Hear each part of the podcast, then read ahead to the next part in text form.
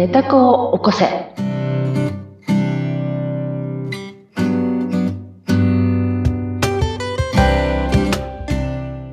皆様こんにちは。寝た子を起こせの秀香です。そしてインタビュアーの水野ゆきです。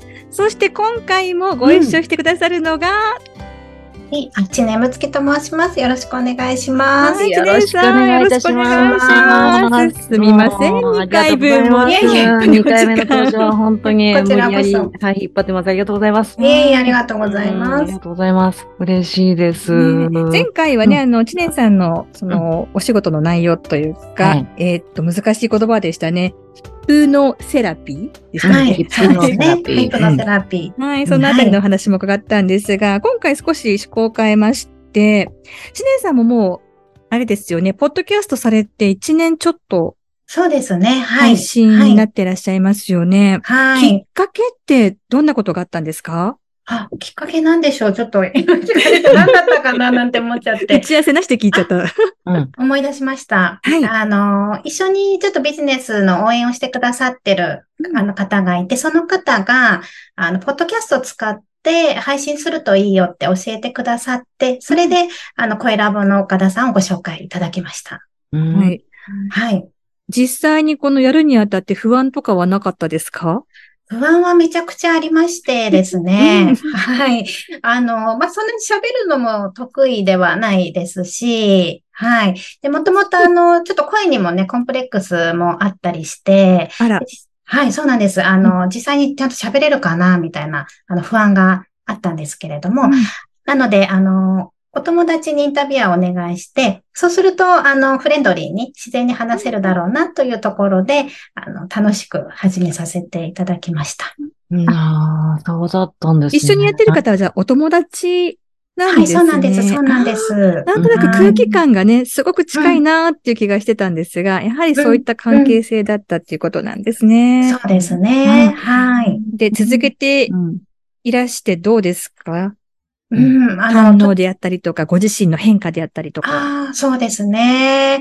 あの、面白いもので、やはりこの発信するという目的があると、発信のために必要なこう出来事っていうのが自分の中に起こってきて、うん。あの、自分自身がいろんなことに葛藤をしたりだとか、こう悩みを抱えたりみたいなことが、あの、余計に起こるようになったんですね。ねうんで、ポッドキャストの収録当日にすごい落ち込んでるとかですうね、ん葛藤してるとかがあって、ええで、それで配信の中で、あの、自分に対してもリーディングで下ろしたりとか、解読をして、スッキリするみたいなことがありまして、はい。なので、あの、私の番組聞いていただくと、もう本当にあの、さらけ出してる番組なんですけども、でもその、あの、私もインタビュアーのお友達も、もっと信頼でさらけ出してお話をしているので、あの、それがすごくこう、いいですっていうお声をいただいてますね。うん。はなるほど。ひでかさんは、これちょうど1年になりますけど、うん。ポッドキャストいかがですか？この知念さんからのご紹介で始めたポッドキャストですが。本当ですよね。本当ありがたいなと思って、今再認識をしています。それで、喋るのが、あの、あまり上手じゃないっておっしゃったのは、はい、本当ですか？っていうのと、私も思いました。思思いましたようね。それから、えっと、声？声にあまり自信がない。うん。って言われて、えーそうなんですか？って。わええ私もね、この、あの、何ですか、滑舌が悪い喋り方？いや、素敵ですよ。いやいやいやう、ん。そんな、ありがとうございます。うん。そういう感じなので、なんか、え、そうなんだって。うん。あの、私にとってはほら、なんかこう、先を行く、あの、ね、コーチみたいな、あの、うん。リードしてくださる方っていうね、印象がもうあるから、あそういう方でもやっぱそう思うことあるんだなっていう、うん思って聞いてましたけど、うん。全然そんな風には見えませんって。正直な感想ありがとうございます。ありがとうございます。うん。ですよね。すごくわかりやすいし、説明も、うんあの、パワー感じますよね。うん喋っていただいてると。あそうなんですね。うんまさかこう、葛藤してるっていうのも私もうん。あまり感じませんでした。あ、ねそうでしたか。ええそうなんですね。私、あの、まあ、人間的にはすごくこう、未熟者というかですね、本当にこう、ジタバタしてるタイプなんですね。なので、あの、セッション中の私の印象と多分普段の私の印象ってだいぶ違って、で、この前も、あの、経営者の男性の方のセッションをして、終わりの方に、あの、雑談してたら、うん。あの、知念さんのこと実は怖かったんです。っておっしゃってたんですね。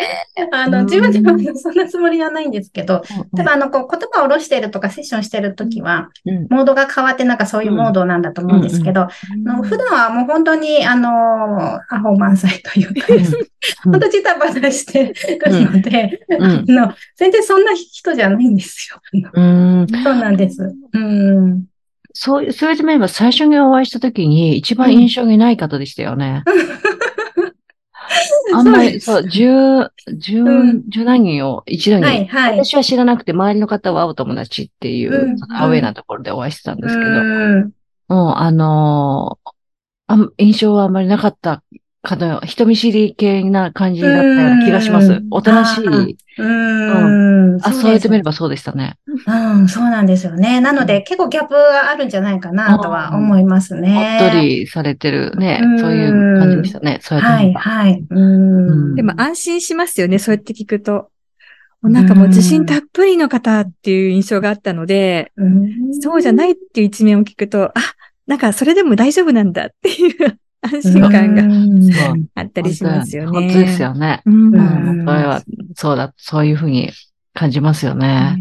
うん。さあ、そしてですね、せっかく知念さんお越しいただいているので、知念さんからも少し秀香さんに質問なんかもね、はいしていただきたいと思うんですが。はい。うんそうですね。あの、私ね、あの、サポートさせていただいているときは人体実験の話いろいろ伺ってたんですけど、その後、こう、どんなことがあったのかとか、まあそういったところを聞きたいなと。はい、やっぱり、その、自分がね、それ、うんこれを、あの、ポッドキャストやり出してから、本当にね、こう、実験ネタがね、降ってくるんですよ。ああ、やっぱり。うん。さっきうん話だと同じようなことをおっしゃってたけど、うん。あの、やっぱ、その体験させるために降ってくる、自ら作り出していて、それが、うんあの、感情は感じきれば消えるっていう実験をしているときに、本当になかなか消えない感情を消すための、まあ、大事件が次から次へと降ってくるっていう、そういう実験の体験をしていて、で、最後は、あの、やっぱり、実験結果としては、その体験をして、感情が消えたという、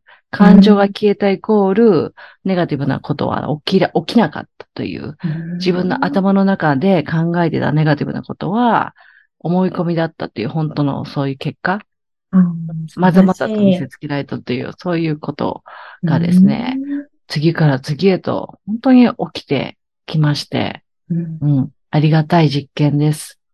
素晴らしいですね。作ってくださったのが知念さんですから、うんいやいや、ありがとうございます。本当に感謝してます。ありがとうございます。うん。だか、ら、ますます、あの、じ感情の放出の仕方が上手くなったと自分でも思うし、放出っていうんですか？うんその、感情を手放すやり方うんとか、あと、承認欲求もかなりなくなったし、うんうんあの、自己をめでる力っていうんですかね。うんじ自己を生きるっていう、うんそっちの力がすごく集中できるようになったので、うんあの、まず人の目がますます気にならなくなりましたし、うん素晴らしい。ねえ、ほんとこんなに楽なことってないですよね。ああ、素晴らしいですね。本当に、あうんの、人体実験をしてよかったなと。それで、こういうとこで話すことによって、ますます確信を持てて、それで人体実験が進んでって、本当に、本当にありがたいなと思います。うん素晴らしいですね。やはりこう、実際にね、実験してそういう結果が出たっていうのがね、皆さんにとってすごい光ですよね。ね、うん光って言ってくれるとすごく嬉しいんですけど、自分がね、そこまで行くのに、その、あの、どうしてもその、ロジックと、うん。それから、何ですか？あの、見えないものと、うん。それが掛け合わさったものが、自分で説明できないと自分が納得できない性格、めんどくさい性格だったから、うん。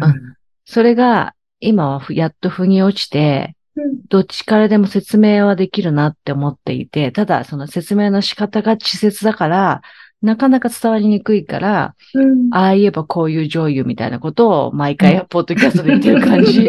懐かしい。そうそう、そういう、そういう回ですよね、みぞさんね。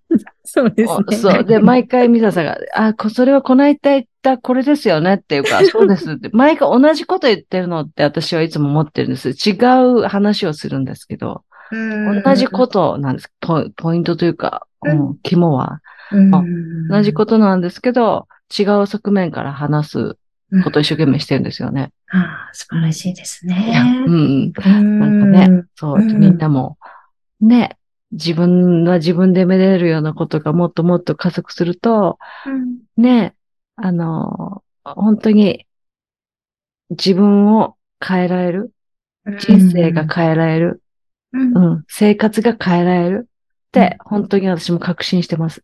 うんもう本当に知念さんのお力も借りて、本当にそう思ってます。あなので皆さん、知念さんのポッドキャストも ぜひ、ありがとうございます。うん。あの、ね、聞いていただければよくわかっていただけると思います。あの、ブログもね、やってらっしゃるし、もちろん、はい、う、うんんうんうん。見ていたはいだければと思います。うん。うんオフィシャルブログもね、やってらっしゃいます。ありがとうございます。うん知念さんの番組は、えーっと、7月になると、何かリニューアルがあるとお聞きしたんですた。そうですね。はいはい。今、あの、ハッピースピリチュアルというような番組をさせていただいてるんですけれども、はい。一度、あの、7月末で、あの、終了をさせていただきまして、はい。で、リニューアルをして、まあ、多分9月ぐらいからになると思うんですが、新しい番組を、あの、始める予定にしております。はい。こはい。れもやっぱり、長く続けていく中で新しい展開が起きてる。うんという理解ですか？起きてるんですね。そうですね。はい。うんあの、まあ、ハハッピースピリチュアルもすごく大好きな番組なので、あの、また復刻版とかね、あの、やりたいなというふうには思っているんですけれども、はい。